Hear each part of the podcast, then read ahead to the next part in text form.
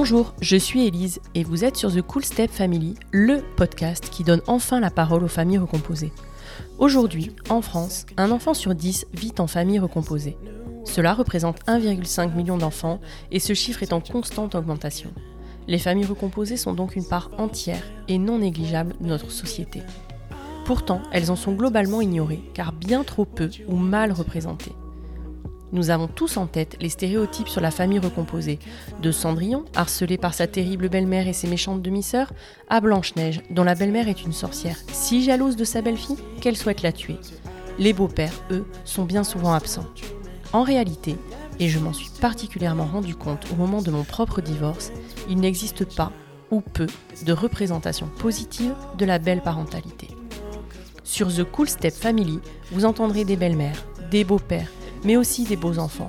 Ils vous raconteront leur quotidien de famille recomposée, sans filtre et pour de vrai. Ils vous confieront leur histoire, vous transmettront leur expérience, vous raconteront leurs anecdotes et vous diront tout sur les défis, mais aussi sur la richesse que peut offrir la vie en famille recomposée. Parce qu'heureusement, dans la vraie vie, il est évidemment possible de s'épanouir dans sa nouvelle tribu et de réussir le challenge de la famille recomposée. Et en vérité, ça peut même être super cool. Alors, bienvenue dans l'univers exceptionnel des familles recomposées, bienvenue sur The Cool Step Family. Anaïs a 35 ans, elle est autrice et scénariste. Elle est la créatrice de la newsletter Belle Doche et last but not least, elle a un bel enfant de 13 ans et demi. Anaïs est donc belle-mère. Elle n'a pas choisi ce rôle, il lui est tombé dessus. Anaïs est tombée follement amoureuse de Julien et vice-versa, et il avait un enfant. Voilà, c'est comme ça qu'on devient belle-mère, sans y avoir du tout été préparée, sans l'avoir jamais projetée. Quand Anaïs devient belle-mère, elle cherche à en savoir plus, à se renseigner, à lire, à écouter, mais elle ne trouve rien. On l'a déjà dit ici, et c'est bien la raison de l'existence de ce podcast, les représentations des familles recomposées sont rares, les figures positives des belles-mères encore plus. Alors comment trouver sa juste place en n'étant ni une maman ni une figurante? Comment être la belle-mère parfaite, ni trop en marge, ni trop envahissante? Comment construire sa vie autour d'un enfant qui n'est pas le sien? Comment trouver sa place sans empiéter sur celle de l'ex-conjointe, maman du bel enfant, toujours présente dans la vie de celui-ci et donc dans celle d'Anaïs? Comment jongler entre une semaine à deux comme un jeune couple sans enfant et l'autre à trois, dans laquelle les besoins de l'enfant sont à nouveau placés au centre? Et au milieu de tout ça, comment ne pas s'oublier et préserver son couple. Dans cet épisode, Anaïs nous raconte sa vie de belle-mère, ce rôle parfois étourdissant. Les débuts de la relation avec son mec, la première rencontre sous pression avec le bel enfant, la découverte de la facette père de son amoureux, son désir de non-maternité, les aspects financiers de cette famille recomposée, la place, pas facile à trouver, à côté de la maman du bel enfant, et cette famille recomposée qui se construit. Elle nous livre ainsi sa vision de la belle maternité dans son ensemble, avec ses richesses, ses apprentissages, mais ses difficultés aussi. Merci infiniment Anaïs pour ta sincérité. Cet échange était si riche, j'espère qu'il vous plaira. Bonne écoute Salut Anaïs, est-ce que pour commencer, tu peux me dire qui tu es, ce que tu fais dans la vie et de qui est composée ta famille, s'il te plaît? Salut Elise Alors moi je suis Anaïs, j'ai 35 ans, je suis autrice et apprentie scénariste. Et ma famille est composée de mon beau-fils qui a 13 ans et demi et de Julien, mon amoureux, qui a 43 ans. Ok, trop cool. Est-ce que tu veux nous dire euh, déjà un peu plus? Tu es, l'autrice notamment d'une newsletter qui s'appelle Belle Doche, qui est géniale et que je conseille à fond, qui est sur la qu'on peut trouver sur la plateforme Kessel. Est-ce que tu veux en dire un peu plus sur ce que tu fais ou on en parle au fur et à mesure? De toute façon, c'est sûr qu'on en parlera aussi au fur et à mesure, mais euh, je sais pas. Est-ce que tu veux nous dire un peu plus déjà ce que tu fais, ce que tu écris, euh, avant qu'on rentre un peu plus dans ton histoire familiale? Eh ben absolument. Je peux présenter déjà un peu ce que je fais. donc moi, j'ai effectivement lancé une newsletter de témoignages euh, de belle-mère, exactement comme ce que tu fais, parce que je trouve que c'est important de se donner mutuellement la parole et de donner aussi euh, la parole à des femmes qui ne vivent pas forcément les mêmes réalités qu'on se rende un peu compte de ce que c'est que notre quotidien de belle doche, loin des clichés, loin de, euh, de la vision qu'on en a parfois d'une femme un peu acariâtre, très jalouse de ses beaux enfants. Alors ça peut être le cas, hein, et très bien, mais il n'y a pas que ça.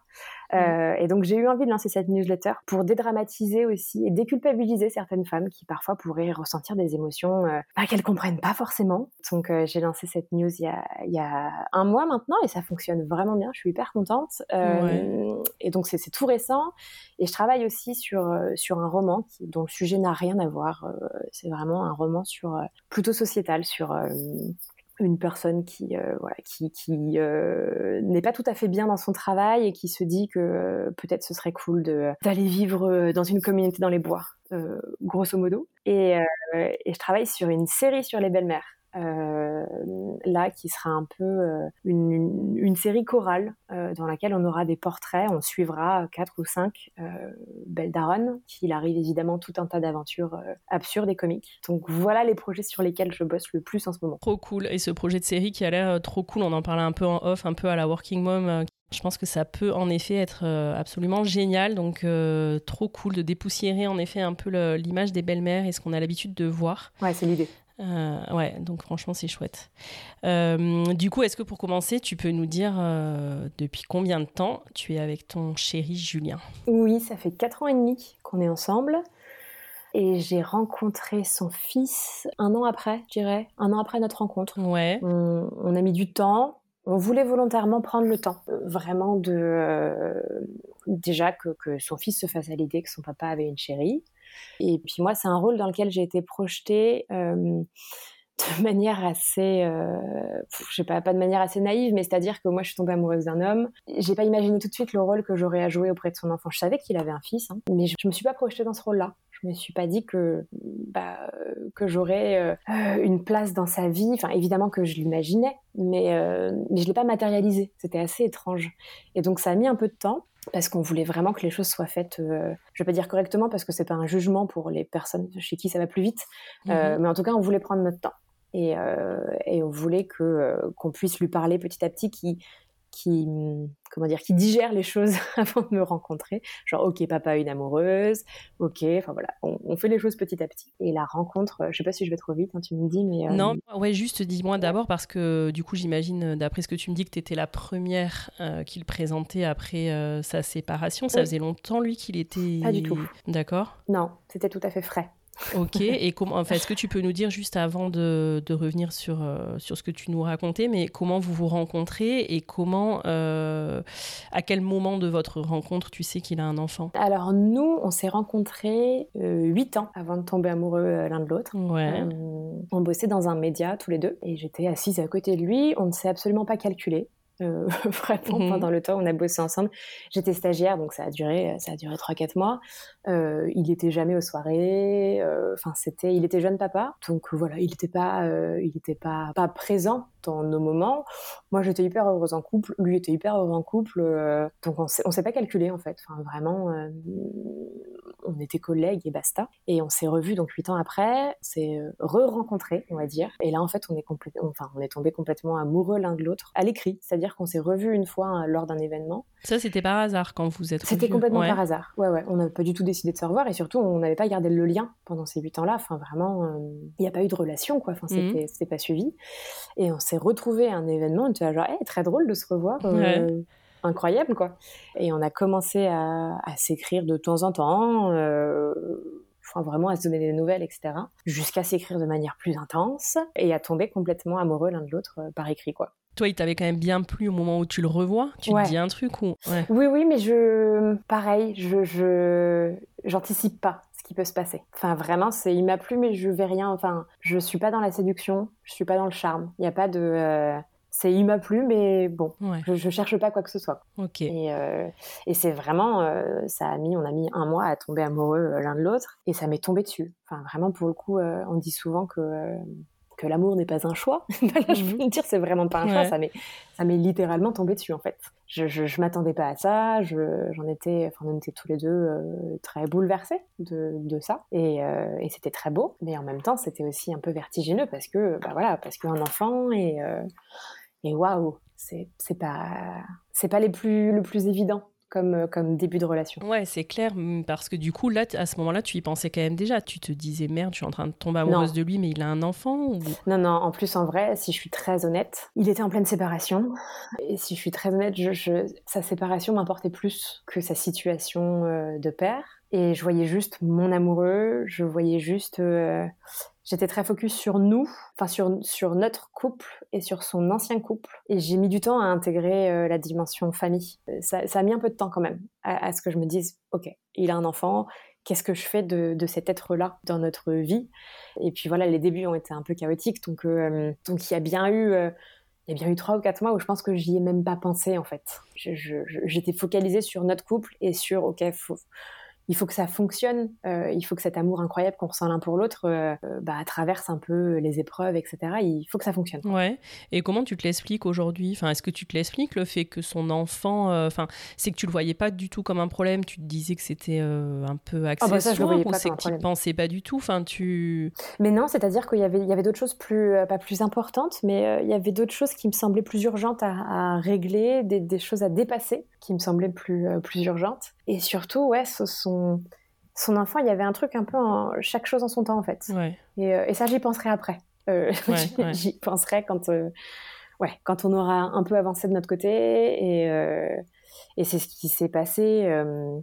c'est ce qui s'est passé. Enfin voilà, trois ou quatre mois plus tard, après le début de cette histoire, là, j'ai commencé à me dire, à me dire, ok, il y a un enfant. Qu'est-ce que ça va changer pour nous? Et au tout début, ça changeait rien puisque vraiment, on a mis un an à, construire cette relation à trois, enfin, en tout cas à se découvrir les uns les autres. Et, euh, et c'est assez drôle d'ailleurs parce que euh, pendant un an, moi, la seule facette que j'ai vue de mon amoureux, bah, c'était cette facette d'amoureux. J'ai pas vu la facette du père. Mmh, mmh. Et donc, je connaissais pas tellement ce mec en fait, finalement, parce que euh, j'avais que la moitié de sa vie et surtout, bah, tu, tu, tu, tu peux pas connaître quelqu'un quand tu le vois que dans un seul contexte. Ouais, ouais, c'est clair. Donc c'était assez étrange. Et quand je l'ai découvert avec son fils, c'était là genre, ok, tout un tas de nouvelles données à intégrer. C'est vrai, ouais. Ah ouais, ah bah ouais. Oui, parce que d'un coup, la personne prend une toute autre euh, dimension. Euh, et c'est plus la même personne? Enfin, c'est plus la même personne. C'est évidemment la même personne, mais euh, mais il y a oui, des dans comportements qui sont pas les mêmes. Bah oui. Ouais.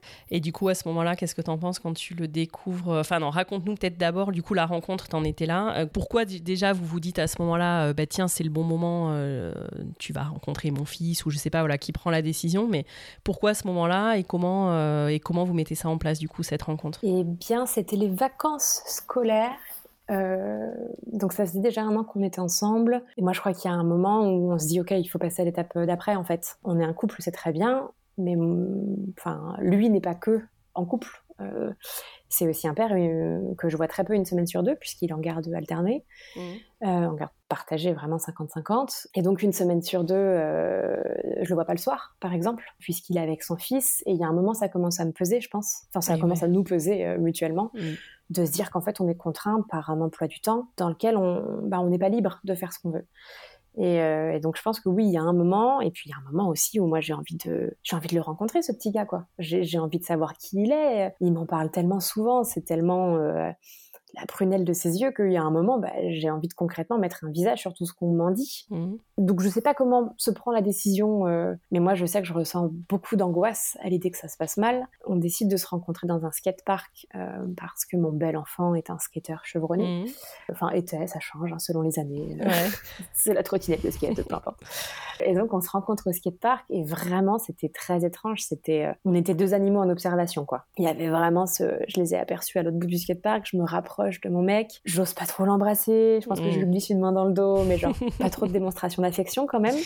Mais je me mets à côté de lui et, je vois son fils au loin qui nous voit, qui passe une fois devant nous en skate, puis deux fois. Puis il fait quelques tours dans le bol là derrière. Euh, genre je, les regarde de loin. Mais euh, et puis jusqu'à ce qu'au bout de je sais pas 5-10 minutes d'observation, il, il arrive un peu timidement pour me dire bonjour.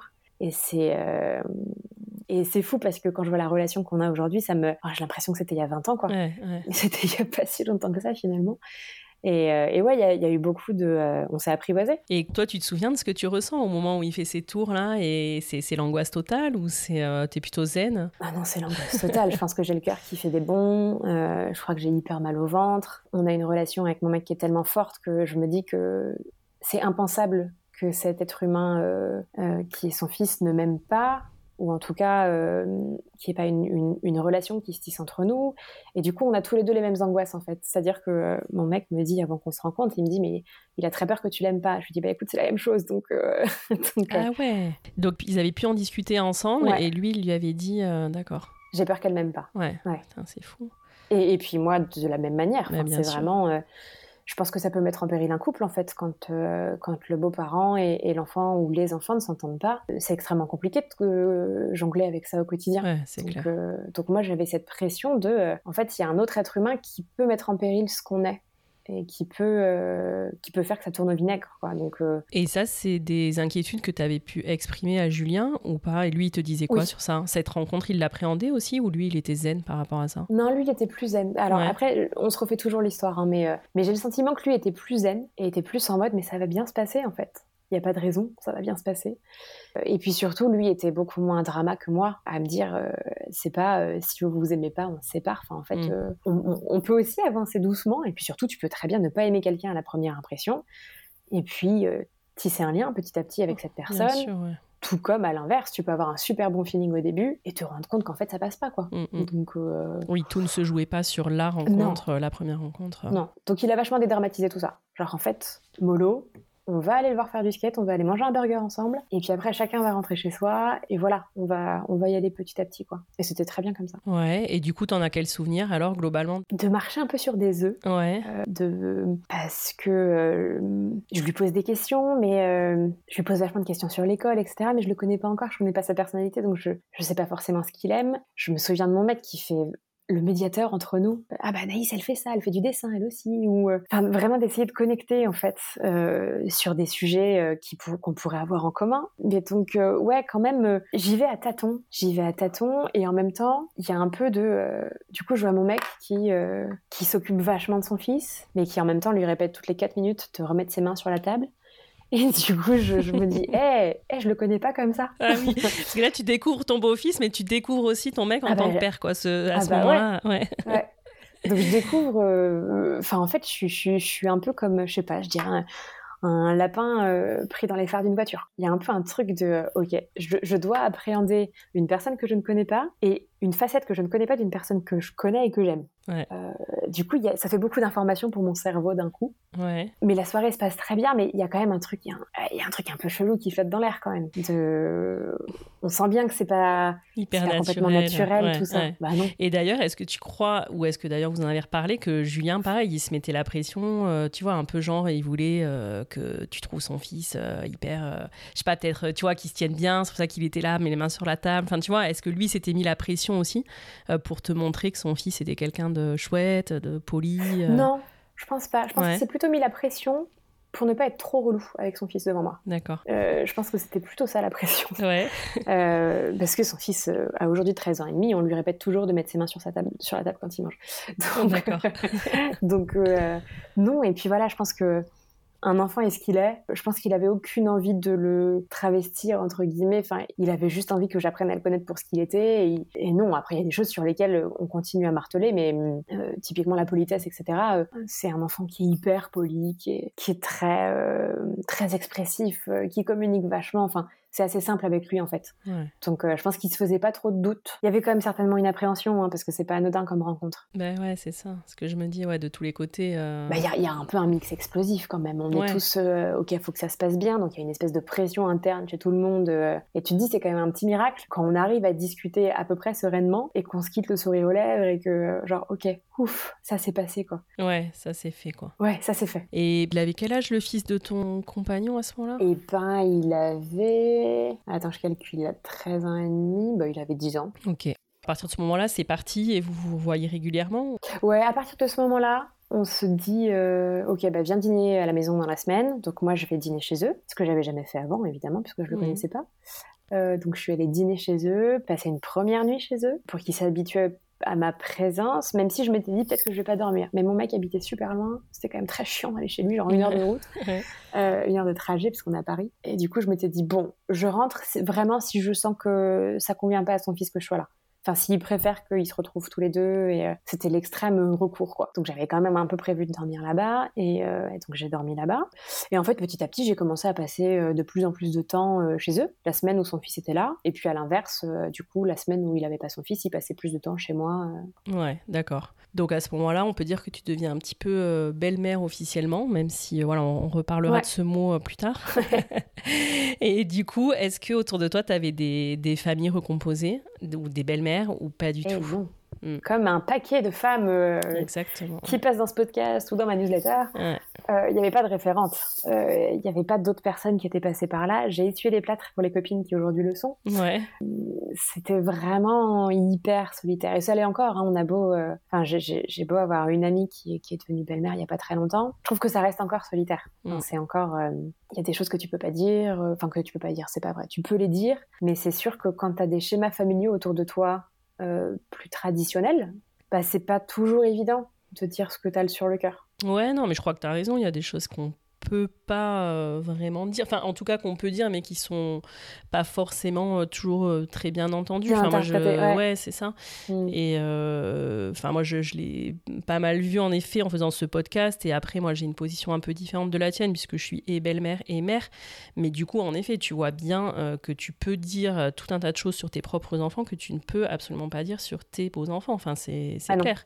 T'as pas le droit. Ouais, déjà que t'es la seconde, déjà que t'es c'est la nana qui arrive après à la mère des enfants, faudrait quand même pas que tu te plaignes d'être là. Ouais, ouais, c'est ça. Et puis tu le savais, quoi. T'as pris un mec qui avait un enfant, bon ben voilà, tu le savais. ah, euh. cette phrase que je hais plus que tout au monde. tu le savais, bah tu savais toi quoi t'attendre quand t'es quand es tombée enceinte? Bon bah non, bah euh, pareil en fait. Ouais, ouais, voilà, ouais. Évidemment qu'on savait pas. Enfin, évidemment que c'est impossible de se figurer ce que ça va être et ce que ça demande comme énergie au quotidien. Enfin, c'est c'est c'est inimaginable en fait. Donc non, on savait pas. Mais c'est clair. Mais pourtant, enfin, c'est exactement comme la comparaison que tu fais. En effet, on peut se plaindre euh, de ses propres enfants, alors que c'est pareil, on pourrait nous dire, bah, tu le savais, tu les as fait, euh, mais pourtant c'est entendable de s'en plaindre, alors qu'en effet, ouais, de, de, pouvoir dire à un moment donné juste que... Euh, bah, que la coupe est pleine. Ouais, voilà, ou que juste, euh, tu vois, mais tu peux le dire aussi sur tes enfants, ouais, en ce moment, ils dorment pas bien, ou j'en sais rien, c'est accepté, mais ouais, que la coupe est pleine, c'est compliqué, quoi. Et quand en plus, en effet, bah, tu n'en as pas autour de toi, et du coup, les gens peuvent pas du tout comprendre, puisqu'ils sont dans des schémas plus classiques, c'est compliqué, ouais. Et du coup, toi, t'en avais quelle image, par contre, avant d'être dedans, enfin, de, de la famille recomposée ou de la belle-mère C'est hyper compliqué de me souvenir.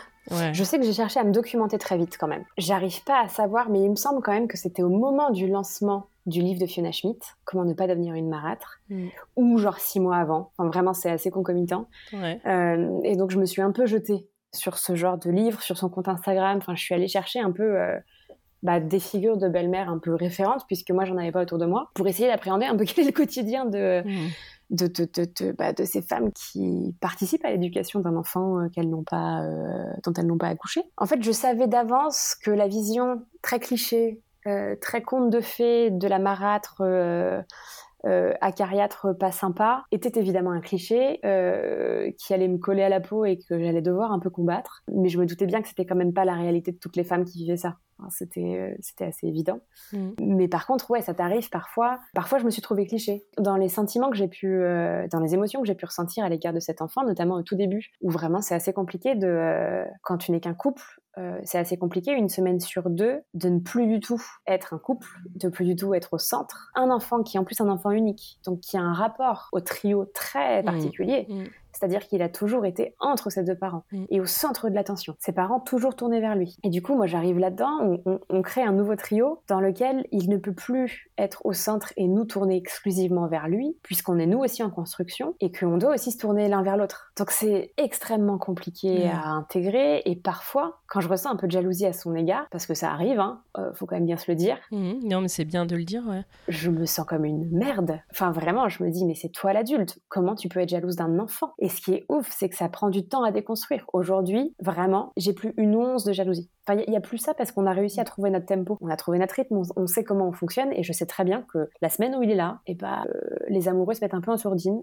et on a un autre tempo, on a le tempo familial. Mais ce tempo familial est aussi possible parce qu'on a notre semaine à deux. Et, moi, c'est l'alternance qui fait que c'est vivable. Je serais comme une de mes amies H24 avec un enfant qui n'est pas le mien. Je pense que ce serait beaucoup plus compliqué et je crois que je j'en serais pas là où j'en suis aujourd'hui. Mais donc, euh, pour euh, complètement revenir au début de la digression, il y, a des moments où j'ai l'impression d'être le cliché de la marâtre. Euh, où je me dis putain mais tu peux pas ressentir ça à l'égard de cet enfant qui a rien demandé, qui subit la séparation de ses parents, qui subit l'arrivée d'une étrangère dans sa vie. Enfin en fait euh, un peu d'empathie, t'as pas le droit d'être énervé, t'as pas le droit de. Et ça c'est pareil. Euh, ça c'est bien au début. Maintenant j'arrête j'arrête de de, de, de m'auto-flageller quand je ressens des sentiments négatifs parce qu'en fait ils sont normaux. Enfin vraiment. bien sûr. Évidemment que ouais je suis saoulée quand ça fait 14 fois que je lui demande de ramasser son slip. Enfin c'est c'est c'est normal quoi.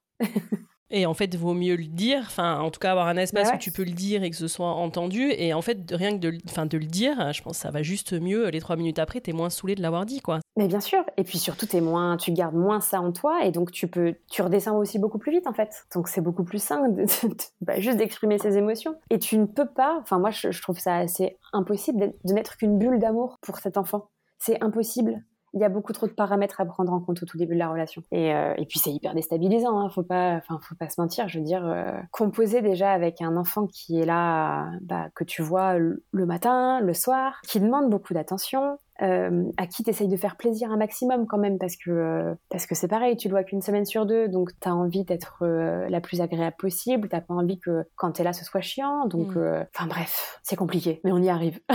non, mais c'est, je trouve ça super que tu décrives tout ça parce que c'est c'est exactement ça. Enfin, c'est moi j'ai lu toutes tes newsletters, enfin les t'en as sorti trois je crois pour le moment, et tu dis que la belle-mère, elle c'est un peu la, la, elle a tout le temps le cul entre deux nids quoi, et, et je trouve que tu l'expliques hyper bien, et c'est vrai que c'est ça. Et quand tu dis que tu as le droit en fait d'être saoulé de 12 fois où tu lui demandes de ramasser son slip, mais en fait, euh, enfin, on est saoulé quand son propre enfant le fait, enfin ne, ne ramasse pas, tu vois, et, évidemment que je pense que quand c'est pas ton, ton enfant, enfin c'est sûr, tu as peut-être encore moins de, de, patience ou, et c'est complètement euh, ok de le dire. Et c'est vrai que je trouve que la belle-mère, moi j'ai du mal à comprendre d'où ça vient, cette espèce de vision un peu euh, négative mm. qui peut y avoir dans la société, parce qu'en fait, c'est vraiment ça, quoi, c'est des championnes du nini, enfin, il faut trouver ta place entre être ni trop présente, mais en même temps ni trop distante. Entre... Enfin, moi, je trouve que c'est hyper généreux, en fait, comme rôle tout le temps. Mais on devrait avoir des médailles, hein, vraiment. Enfin, non, mais je le dis en toute humilité, mais, mais en fait, euh, vraiment, je trouve qu'il y a un manque de reconnaissance qui est fou, quoi, mm. d'un rôle qui est absolument pas évident. Et j'imagine bien hein, qu'il y a des femmes qui s'en battent les ovaires des enfants des autres et qui, du coup, sont des, sont des belles-mères euh, plus distantes, ce que je respecte à 1000%, parce qu'en fait, il y a un moment, enfin, t'es aussi importante euh, et tu dois passer, enfin, ta santé mentale, tu dois t'écouter. Donc, si ton modus operandi c'est d'être à distance mm. et de n'avoir que des rapports assez distants avec le ou les enfants, très bien. Enfin, en fait, fais ce qui te convient le mm. mieux. Mais pour les belles-mères qui sont plus impliquées, enfin, il y a, y a, une juste, il y a un juste milieu parce que, à l'inverse des belles-mères qui sont des mamans bis, parfois je me dis bah moi c'est pas ma place. Enfin moi c'est pas là-dedans en fait, je suis pas sa deuxième mm, mère. Mm. C'est pas et d'ailleurs c'est pour ça que le terme de belle-mère me m'irrite un peu, c'est que je suis pas une maman en fait. Je suis un je suis une coparente, euh, je suis je suis pas sa grande sœur, ce serait ridicule de dire ça mais je sais pas comment on pourrait appeler ça mais je suis un peu comme une tante quoi. Ouais, c'est ça. Ouais, en fait, c'est hyper compliqué de se... moi tout ce que tout ce qu'on a, je veux dire même même en anglais où ils ont quand même des termes qui sont beaucoup plus intéressants, euh, notamment cette notion de child free quand tu as choisi de ne pas avoir d'enfant, ouais. qui est pour le moment mon cas. Je dis pour le moment parce que je suis pas à l'abri de changer d'avis un jour. Ouais. Euh, Mais on va en rediscuter, ouais. Même si j'ai déjà 35 ans, donc si je change d'avis, il va falloir que je me bouge. Ouais, enfin, il y a le temps quand même. Euh, non, non, mais bien sûr. Mais, mais même, même en anglais où il y a, y a plus de mots, Ouais, même l'histoire de famille bonus aussi. Euh. Oui, c'est ça. Mais du coup, ça reste une maman bonus. Ouais, c'est ça. Il y a ce truc de maman, toujours. Mais je suis pas une mm. maman. Enfin, vraiment, euh, euh, je suis jamais à la sortie de l'école. Enfin, je, je, je, fais des gâteaux une fois tous les 36 du mois quand ça me chante. Mais, mais je suis pas... je suis là. je peux être maternante. j'adore discuter avec lui des heures. J'adore lui faire des câlins quand il en a besoin, etc. Mais par contre, j'aide mon mec sur les devoirs. notamment sur les matières où, clairement, moi, ça me, ça me demande... Enfin, pas grand-chose. des matières que je... Ouais, les matières que tu kiffes bien. Ouais, que je kiffe, il euh, y a aucun problème, je peux l'aider. Mais par contre, il faut quand même que mon mec reconnaisse que c'est pas naturel et que c'est cool de ma part de le faire. Mm. Et je pense que si j'avais pas cette reconnaissance de sa part, j'en ferais aussi un peu moins, mine de rien. Et pour autant, encore digression, hein, mais euh, pour autant, ouais, je je suis pas sa maman en fait. Et j'estime pas ça naturel, par exemple. Bah, je sais pas si mon mec est pas là un soir, euh, que ce soit normal que je garde son fils. Genre en fait, on en discute. Et c'est plutôt tu, le, tu lui rends un service, quoi. Tu vois plutôt ça. C'est ça. Est-ce que je suis ok? Est-ce que je suis là?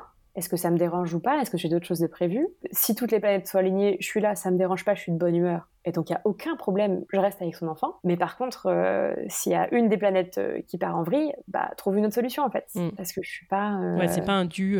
Non, c'est pas un dû. Et, ça, parfois, enfin tu vois, je, l'entourage du père parfois a du mal à comprendre ça, que c'est pas un dû. Bah attends, ta meuf elle est là, elle peut bien le garder. Mm. bah non, du coup. Parce que je suis pas sa mère. Et lui, par contre, il, euh, enfin Julien, il entend ça complètement et vous êtes en phase là-dessus ou ça peut un peu accrocher des fois? Ça, on est complètement en phase maintenant, mais ça a nécessité la discussion. Ça a nécessité qu'on, ouais, qu'on en discute. Que euh, là, notamment, il joue, euh, il joue au théâtre tous les jeudis soirs. Et quand il a, quand il a dit oui pour cette, pour cette pièce, bah, il m'a dit oh putain, ça va être trop cool. tu vas pouvoir, enfin tu vois, ça, ça vous fait une soirée par semaine tous les deux, c'est génial quoi. Et t'as ton mec qui te dit ça, et t'es genre ok, euh, présenté comme ça, je passe vraiment pour l'immonde connasse de te dire, bah fais chier, j'ai pas envie. Et donc du coup, il m'a présenté ça comme ça, moi je suis restée comme deux ronds de flanc, genre, euh, ok, cool. Et je suis revenue le voir la semaine d'après, je fais en fait, non, pas cool. Ça veut dire que mes jeudis soirs, une semaine sur deux, c'est mort, je fais rien, je sors pas, quoi. Ouais, et que limite, en plus, tu dois être euh, hyper contente parce que c'est presque un privilège pour toi, quoi. Enfin, c'était un peu. Oui, c'est ça. ça. Et quand j'en ai reparlé, il me dit, mais attends, t'as très mal compris, c'est pas du tout ce que je t'ai dit. Euh, et du coup, tu es là, genre, ouais, bon, j'ai peut-être interprété, mais je pense quand même que c'est ce que tu m'as dit. Euh, mais ça nécessite qu'on en discute. Mais par contre, ce qui est génial, et je mesure la chance d'avoir un mec comme ça, c'est quand je lui dis une fois un truc, il recommence, enfin, c'est pas qu'il recommence pas, c'est qu'il comprend, il entend ce que je lui dis, il l'intègre, et il n'y a, pas, y a pas de bataille 40 fois, quoi. Ouais, ça, c'est génial. Et ça, ça me facilite la vie. J'ai beau m'énerver parfois sur des choses, euh, il suffit que je lui dise une fois, genre ça pour moi c'est pas ok. Il a parfaitement intégré que c'est pas mon enfant, c'est le sien, et qu'en fait je, suis là en bonus et qu'il n'a pas à m'imposer des choses que moi je choisis pas. Et je trouve qu'on fait déjà assez d'efforts dans notre vie quotidienne, surtout nous les femmes, mmh. pour qu'on cherche pas un peu plus la barque. Mmh. Et, euh, et, ça, il le, il le sait, et je trouve ça génial. Et, et vraiment, il me répète très souvent que voilà, il, sait que j'ai un rôle très important auprès de son fils et il m'en remercie. Et c'est con, mais ça me fait un bien fou quand il fait ça. Ah non, mais je comprends trop. La reconnaissance, c'est hyper important. Ouais. Puis ça donne envie d'embrasser le rôle encore plus. Enfin, mais exactement, bien sûr. Mais du coup, tu te dis, bah, ok, c'est cool. Enfin, c'est chouette, quoi. Là, j'ai discuté avec une, une femme euh, une prochaine newsletter où son conjoint trouve que c'est normal. Et genre, vraiment, euh, c'est normal que tu t'occupes des mômes le matin. Et moi, j'ai hurlé intérieurement. J'étais genre, non, mais attends, euh, en fait, c'est toi le père. Enfin, c'est normal que toi, tu t'en occupes. Mais ta conjointe, c'est pas du tout normal, en fait. C'est son choix. Donc, si elle le fait et qu'elle en est heureuse, tant mieux. Mais si elle le fait par contrainte, bah, je sais pas, juste euh, prends une babysitter de temps en temps, offre-lui un bouquet de fleurs, sois super méga sympa avec elle et compense, quoi. Mmh, enfin, tu mmh, vois, il y a mmh. un truc, euh, ah ça, me semble assez évident. Et, euh, et, ta famille, qu'est-ce qu'ils ont pu en penser quand euh, tu tombes amoureuse du coup de ce mec-là qui a un enfant? Est-ce que tu as eu des. Tu vois, tes copines, ta famille, euh, comment. C'était quoi un peu les réactions? J'essaye de m'en souvenir parce que ça m'a pas marqué.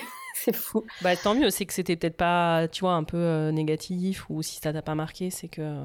Mais je pense que ça a beaucoup surpris mon entourage parce que je suis quelqu'un d'hyper, hyper indépendante. Mais à un point, je suis tout le temps barrée. Alors, Beaucoup moins maintenant parce que j'ai une conscience écologique qui m'a rattrapée.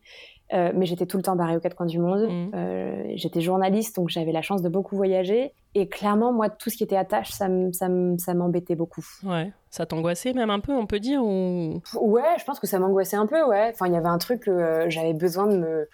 de me barrer, je, j'ai été en couple pendant très longtemps et quand je m'en suis rendu compte que je me suis rendu compte qu'on était un peu sur les rails de genre famille, mariage, etc. J'ai waouh, j'ai pris peur très vite et je me suis dit ok, c'est pas ma vie ça. Enfin, je j'ai pas envie en fait, c'est pas moi. Et puis je me posais aussi beaucoup de questions sur la maternité et notamment, enfin, j'étais plutôt sur la pente de je ne veux pas d'enfant. Donc ma mère était un peu en mode genre mais qu'est-ce que tu fais? Euh, parce que là, d'un coup, c'est des attaches au pied quand même. Enfin, il y a ce truc de, euh, tu te retrouves du coup dans un cadre familial que t'as pas choisi, mm. avec une maman qui est euh, qui vit à 500 mètres de chez ton mec. Donc, en plus, tu vas devoir vivre à un endroit et pas pouvoir en bouger. Ouais, c'est ça. pas évident quand même. Ouais, ouais, ça crée entrave parce qu'en effet, t'es plus complètement libre de. Ah bah non. Je sais pas, enfin, si tu veux trouver un job ailleurs, bah, c'est pas possible, faut que tu restes dans la même ville. Si t'as envie de partir faire le tour du monde, enfin, c'est compliqué, quoi. En tout cas, ça complique un peu plus plus euh, des choix que tu pourrais faire s'il n'y avait pas, parce qu'on n'en a pas encore parlé, mais en effet, quand tu tombes amoureuse de lui et qu'il a un enfant, bah, tu prends tout le paquet et ça veut dire aussi euh, l'ex, quoi, qui, est, qui sera toujours là, quoi.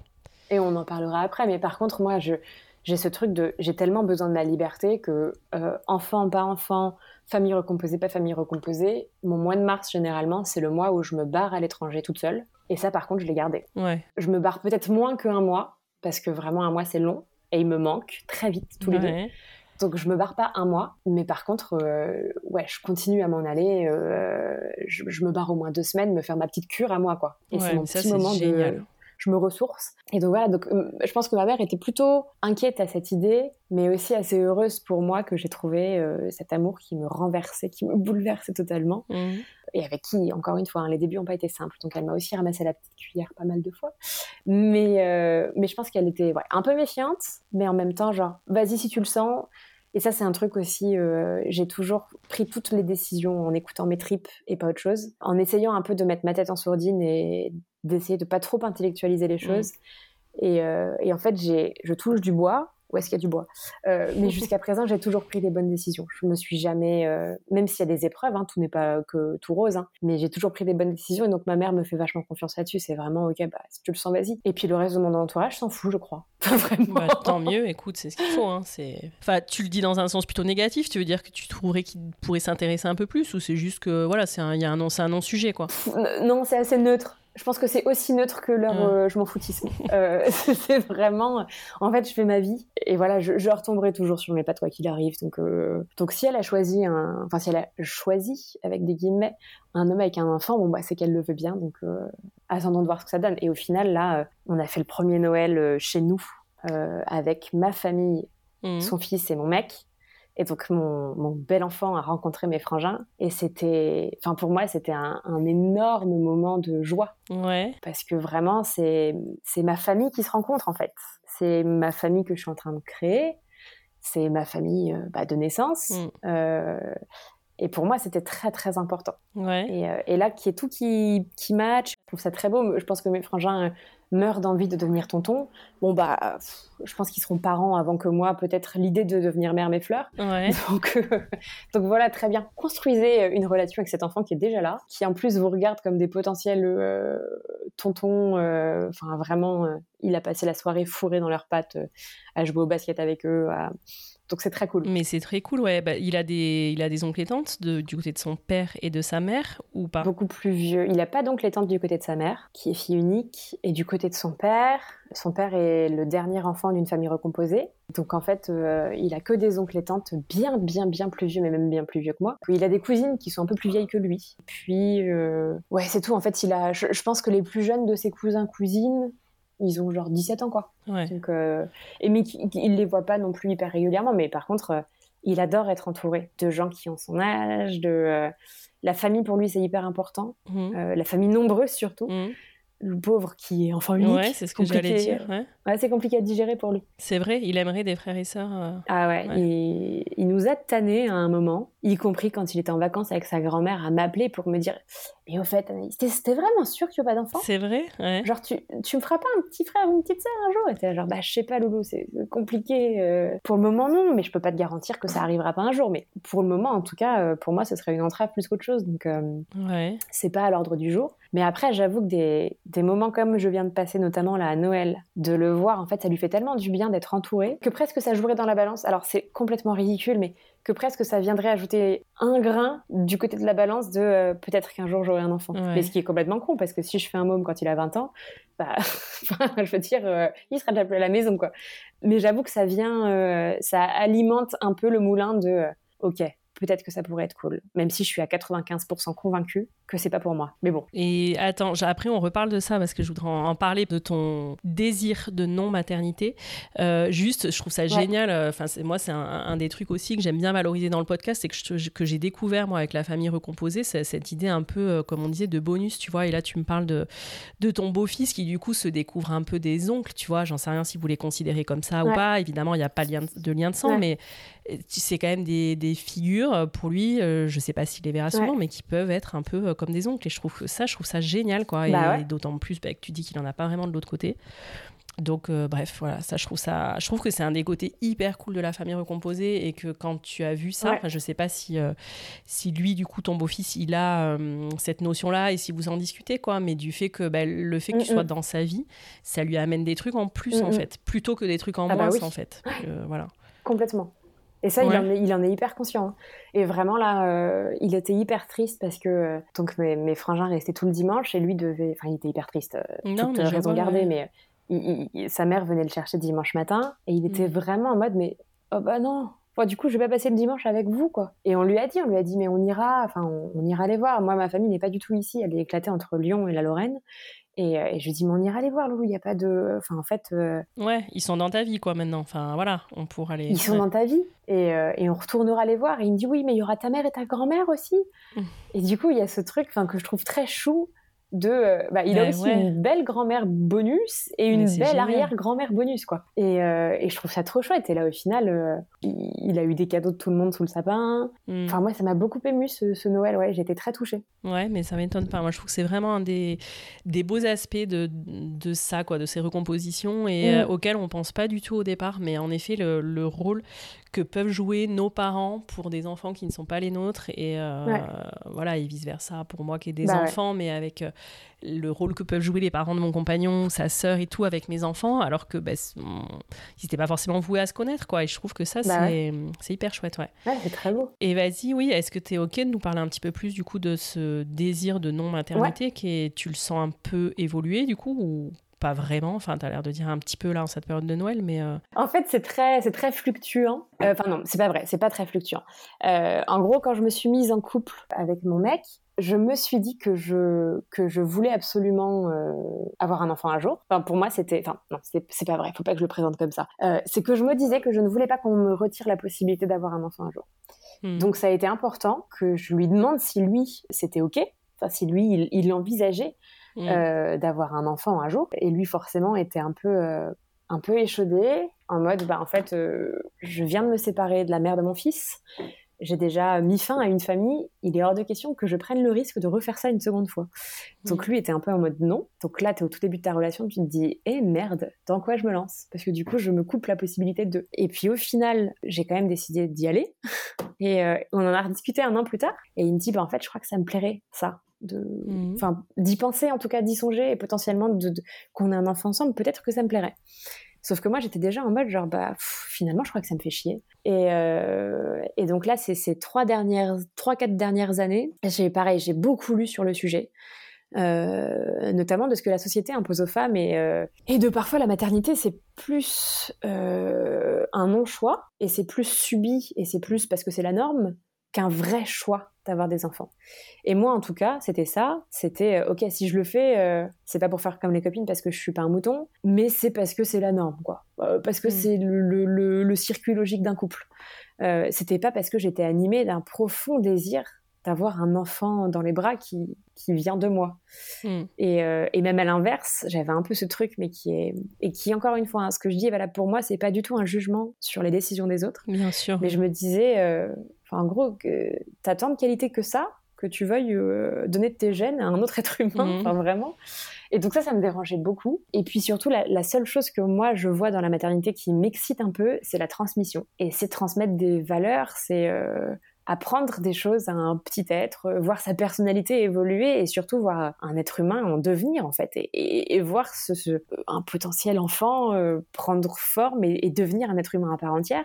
Et ça, en fait, mon, beau-fils me l'apporte euh, complètement. Mais c'est clair. Je veux dire, je le connais depuis qu'il a 10 ans. J'espère le voir grandir très longtemps. Et je le vois déjà, enfin, je vois déjà sa personnalité qui s'affirme, je vois les conversations qu'on a qui sont hallucinantes. Euh, parfois tout à fait terre à terre, hein, faut pas se mentir, mais, euh, mais aussi parfois on a des très belles conversations qui durent 3-4 heures, c'est complètement fou. Mmh.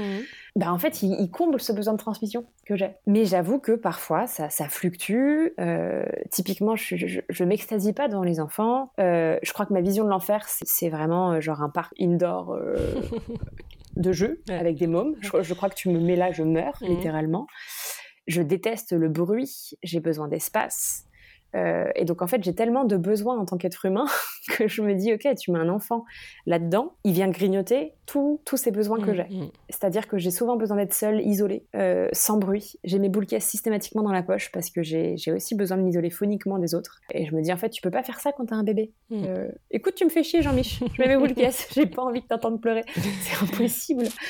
Donc, euh, donc ouais, j'en suis arrivée à la conclusion de, pour le moment, dans la balance, il y a beaucoup plus de négatifs que de positifs. Ouais. Et puis parfois, je regarde mon mec et je me dis surtout qu'on a une relation qui est tellement belle aujourd'hui, on s'est tellement battu pour ce qu'on a, que j'ai pas envie d'ajouter un grain de sable dans le rouage. Ouais, de peut-être déséquilibrer quelque chose. Ouais. Mm. Et en même temps, de l'autre côté, je le regarde et je le trouve tellement beau mm. que je me dis putain, je voudrais bien voir la, je voudrais bien voir la tronche qu'aurait notre enfant et je voudrais bien voir ce que ça donne nos, deux, nous deux mélangés. Mm. Donc voilà, c'est extrêmement fluctuant. C'est, je suis à 95%, je ne veux pas d'enfant, mais j'avoue que parfois, euh, parfois il y a un petit truc qui te titille et tu te dis bah quand même, ça pourrait être cool mais je peux pas le renvoyer au service après-vente, quoi. Enfin, c'est-à-dire que. Ouais, c'est ça. Une fois que la décision est prise. Une fois que je l'ai fait, je peux pas me dire que finalement ça me convenait. C'est clair. Euh, Et Julien, il en pense quoi? Vous en parlez ou c'est pas tellement une discussion que vous avez euh?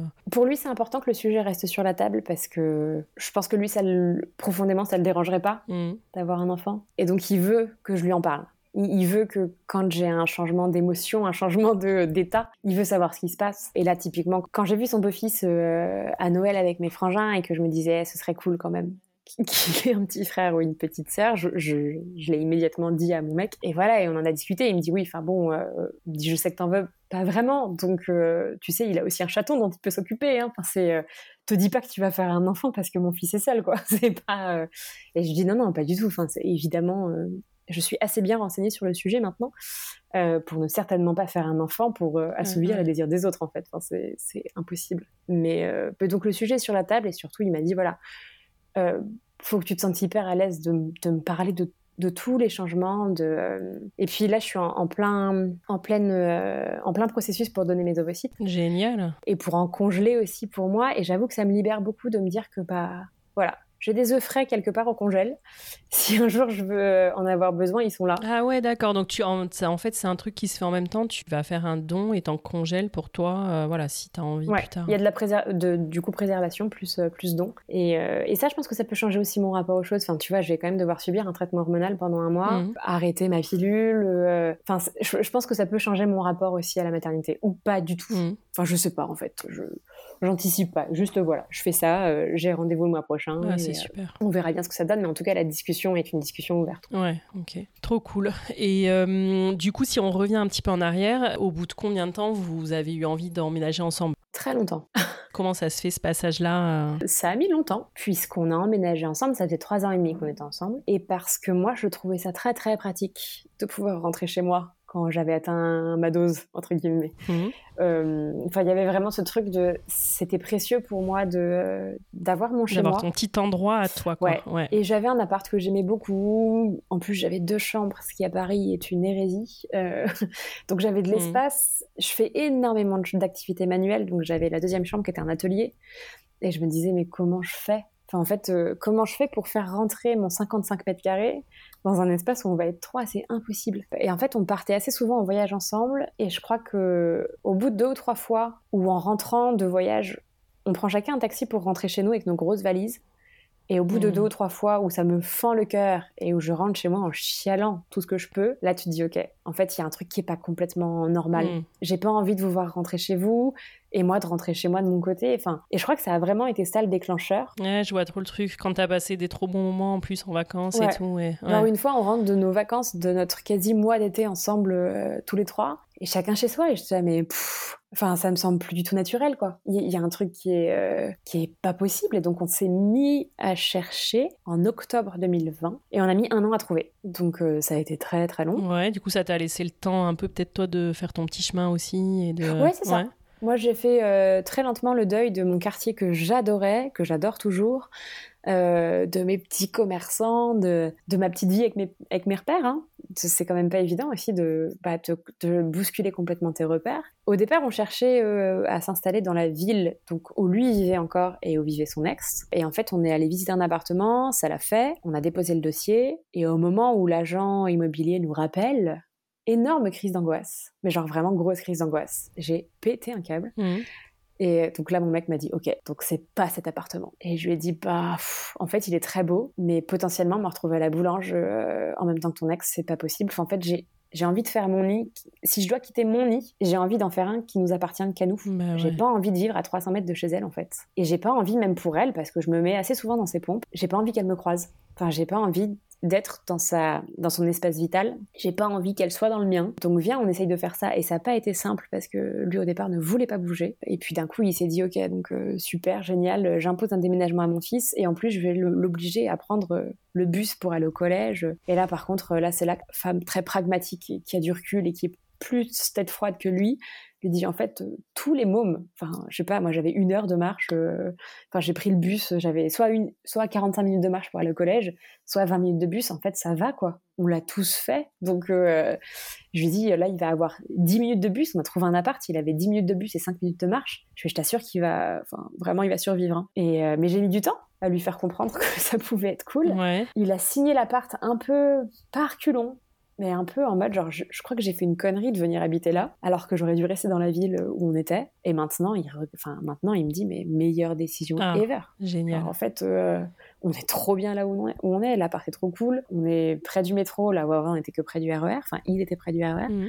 et surtout son fils euh, enfin adore l'appart euh. adore prendre son petit bus pendant 10 minutes mais, mais il a une, il a il a un sas de décompression entre chez lui et le collège. Genre, c'est le meilleur cadeau qu'on puisse lui faire. Attends, puis c'est cool de prendre le bus, franchement, il y a un côté un peu cool, je pense. Mais oui, et puis surtout, il fait ce qu'il veut. Enfin, je veux dire, euh, c'est pas dès qu'il rentre du collège, euh, il a 5 mètres pour aller. Euh, enfin, en fait, il passe d'un endroit à un autre. Là, il a du temps de chemin, et puis il peut même descendre deux arrêts plus tôt et passer par le bois, il marche un peu dans la nature. Enfin, en fait, c'est trop cool. Et donc, voilà, aujourd'hui, les deux sont d'accord pour dire que c'est trop cool, mais ça n'a pas été le cas au début ça a été un peu dur, quoi. Ouais, mais je trouve euh, cool quand même qu'il t'ait entendu, tu vois, et que ça, que toi, ce qui te, ce qui semblait hyper important pour toi, au final, a quand même été entendu, quoi. Oui, oh bah de toute manière. Ouais, pour toi, c'était Noé, quoi. C'était, c'était vraiment, euh, c'était physique. Je veux dire, j'ai vraiment mm. fait une crise d'angoisse et il m'a dit, ok, plus jamais ça. Enfin, c'est pas possible d'aller habiter là si tu, si à ce point-là, ça te fait ça. C'est pas, c'est pas envisageable. Mm, c'est clair. Et aujourd'hui, enfin, avec un, un, an de recul, tu te dis, ok, ça aurait pas pu être autrement, en fait. Enfin, vraiment. Tu la connais du coup, euh, sa mère euh, Vous êtes déjà rencontrés Vous avez quoi comme relation? On s'est croisés deux fois vite fait dans le hall de, de l'immeuble. Je pense qu'elle a aucune envie de me croiser. J'ai pas envie de la croiser. Euh, je crois que c'est assez réciproque. Il y a pas de, je pense qu'il n'y a pas de haine, mais il y a un peu de. Euh, moi, je pense qu'elle ne veut pas me considérer comme la belle-mère de son fils. Je suis la copine de son ex. Euh, hmm. Il y a un truc de, elle veut pas tellement que j'ai un rôle à jouer dans la vie de cet enfant en fait, et elle le martèle assez souvent. Genre c'est moi la mère, même si elle se doute pas de, du rôle que j'ai. Je pense qu'elle veut, elle peut pas le voir et elle voudrait pas le voir. Euh, je pense qu'elle elle ne sait pas que parfois quand son fils lui parle hyper mal au téléphone, euh, je vais le voir, je l'engueule et je lui dis tu rappelles ta mère mm. et tu t'excuses immédiatement. C'est hors de question que tu parles à ta mère comme ça. Je pense qu'elle se doute pas du rôle de médiatrice que j'ai ou quand mon mec euh, lui répond un truc un peu, veut lui répondre un truc un peu dur ou pas dur mais juste il a pas bien compris parce que quand même la communication c'est pas toujours évident surtout avec des ex. Je lui dis oula, prends cinq minutes. Je pense que c'est pas ce qu'elle a voulu dire. Réécris ton message soit plus sympa. Enfin voilà, je, pense que ce rôle de médiatrice, elle veut, elle, elle le saura jamais. Mais si elle savait à quel point je suis impliquée dans leur, dans y compris dans leur famille, euh, je suis pas sûre que ça lui plairait beaucoup en fait.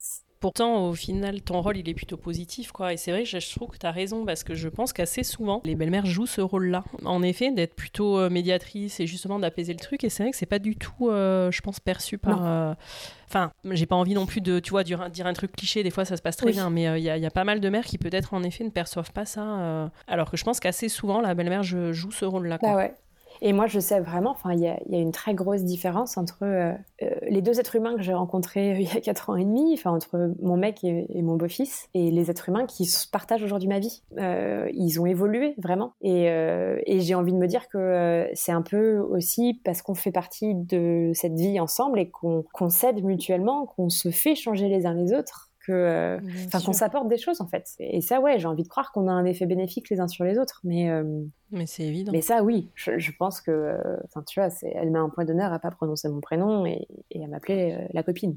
Donc ouais, ça c'est, ça doit être quand même assez compliqué à gérer. Par contre, pour son fils, quoi, parce qu'à la rigueur, toi, bon, ouais. Oh. Enfin, j'en sais rien. C'est peut-être compliqué d'ailleurs aussi pour ah, toi à gérer. je sais pas comment toi tu. Enfin, moi, je.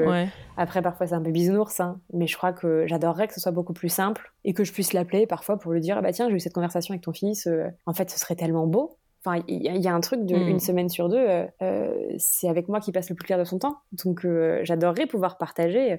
Et puis, c'est très souvent qu'on a des discussions et où mon, beau-fils me dit bah tu peux en parler à papa de ça? Et je suis aussi le médiateur dans ce sens-là, enfin la médiatrice. C'est-à-dire que je suis la...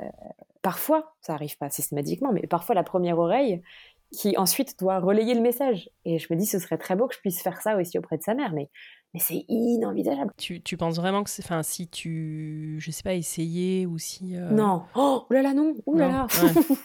jamais, hmm. jamais de la vie. Non, elle est encore beaucoup trop en colère. Il y a encore hmm. trop d'émotions. Euh, il y a trop de. Elle est trop fleur de peau, je pense. Euh, la rupture. Elle a quelqu'un, elle, dans sa vie On ne sait pas. Mais ça fait cinq ans qu'ils sont séparés. Souvent, ce jour-là, ça change quand tu je vois. Pense, ouais, ouais, ouais. C'est fou, hein, mais. Ouais. ouais, ouais, je pense que ça change. Donc, bon, j'ai assez hâte de ça. rencontre un mec ou rencontre une femme parce que c'est cool aussi. Mm. Euh, et peut-être que tu te rendras compte de, du rôle que je joue dans la vie de ton enfant. Et peut-être qu'on pourra avoir des rapports un peu plus apaisés. Enfin, juste avoir des rapports parce que pour le moment, c'est pas le cas en fait. On ne se croise jamais. Euh, je pense même, tu vois, il y a un truc, moi, qui, pas qui me choque, mais elle a jamais vu notre appartement. Euh, mm. Parce que je pense qu'elle ne veut pas le voir, mais moi, je me dis, j'ai envie de savoir où mon fils y vit. Mais bien Puis j'ai envie de savoir avec qui il vit, surtout, ça me semble mm. hyper légitime. Et donc, plutôt que de me stalker sur les réseaux sociaux, ce qu'elle ne fait pas, je pense, hein, mais, euh, mais plutôt que d'aller voir une image tout à fait, euh, tout à fait fantasmée hein, mm, euh, mm. d'une vie qui n'est pas réellement la réalité, ou de moments choisis, en tout cas, bah, rencontre-nous, en fait. Mais par contre, tu vois, je pense qu'à aucun moment, elle le fait peser sur son fils. Enfin, je pense qu'elle a cette intelligence-là de pas de pas du tout me critiquer, de pas parler de moi. De... Il a, elle est peut-être surpris une fois une conversation, parce qu'elle parle à une pote. Mais vraiment, je pense qu'elle a pas du tout. Euh... Elle nous met pas des bâtons dans les roues, hein. pas du tout. Ouais, parce que ça, pour le coup, tu pourrais le, tu le ressentirais, je pense, tu vois, dans ta relation avec lui. Et, c'est comment, du coup, justement, ta relation avec lui? Est-ce que tu peux nous en dire un peu plus, du coup, sur cette place de belle-mère? Comment toi, tu vois ton rôle? Comment lui, euh, tu penses qu'il te voit? Enfin... Je suis un peu la marraine, quoi. Bah, Marraine, c'est compliqué parce qu'en même temps, je suis pas là que pour les cadeaux et les bons moments. J'ai de l'autorité. Je suis un, je suis une coparente. Euh, hmm. Je coparente avec son père. Euh, et surtout, on est hyper raccord sur absolument tous les sujets d'éducation. Ah, ça c'est génial. Donc il me fait confiance, euh, les yeux fermés. Quand je dis quelque chose à son fils, il le respecte et il vient pas saper mon autorité derrière. Et parfois, il me, même quand ça m'arrive très très peu d'élever la voix, quand j'arrive pas à me faire entendre, mais parfois mon mec me regarde et me remercie. Genre, merci de, pas, de ne pas faire de moi le seul parent qui gueule, quoi. Genre, merci, parfois aussi, d'être la relou. Parce que ça me fait du bien à moi en tant que père.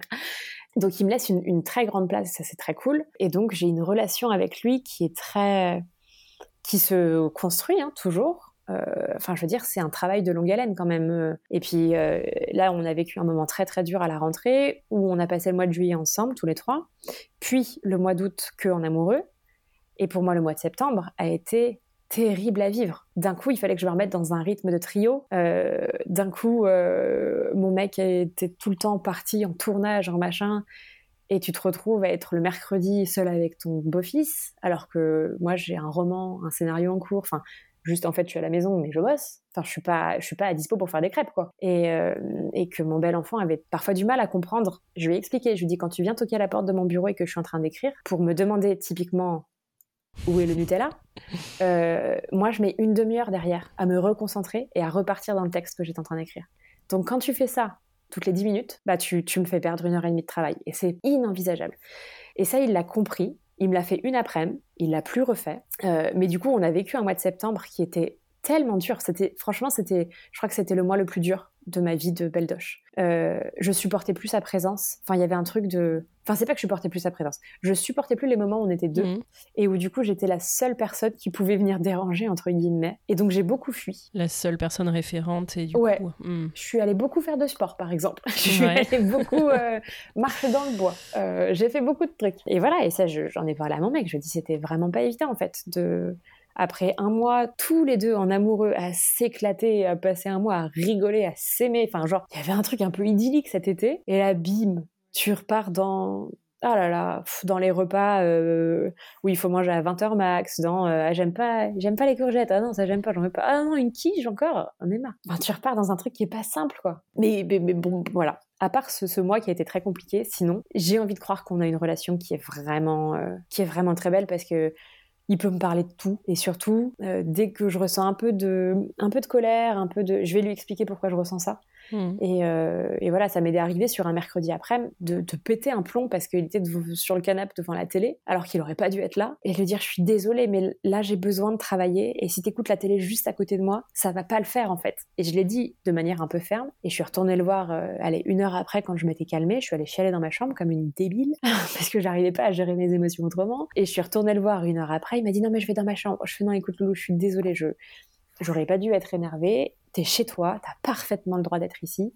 Je par contre moi j'ai du travail, j'ai besoin de me concentrer. Si tu as envie de regarder la télé, euh, déjà fais tes devoirs d'abord.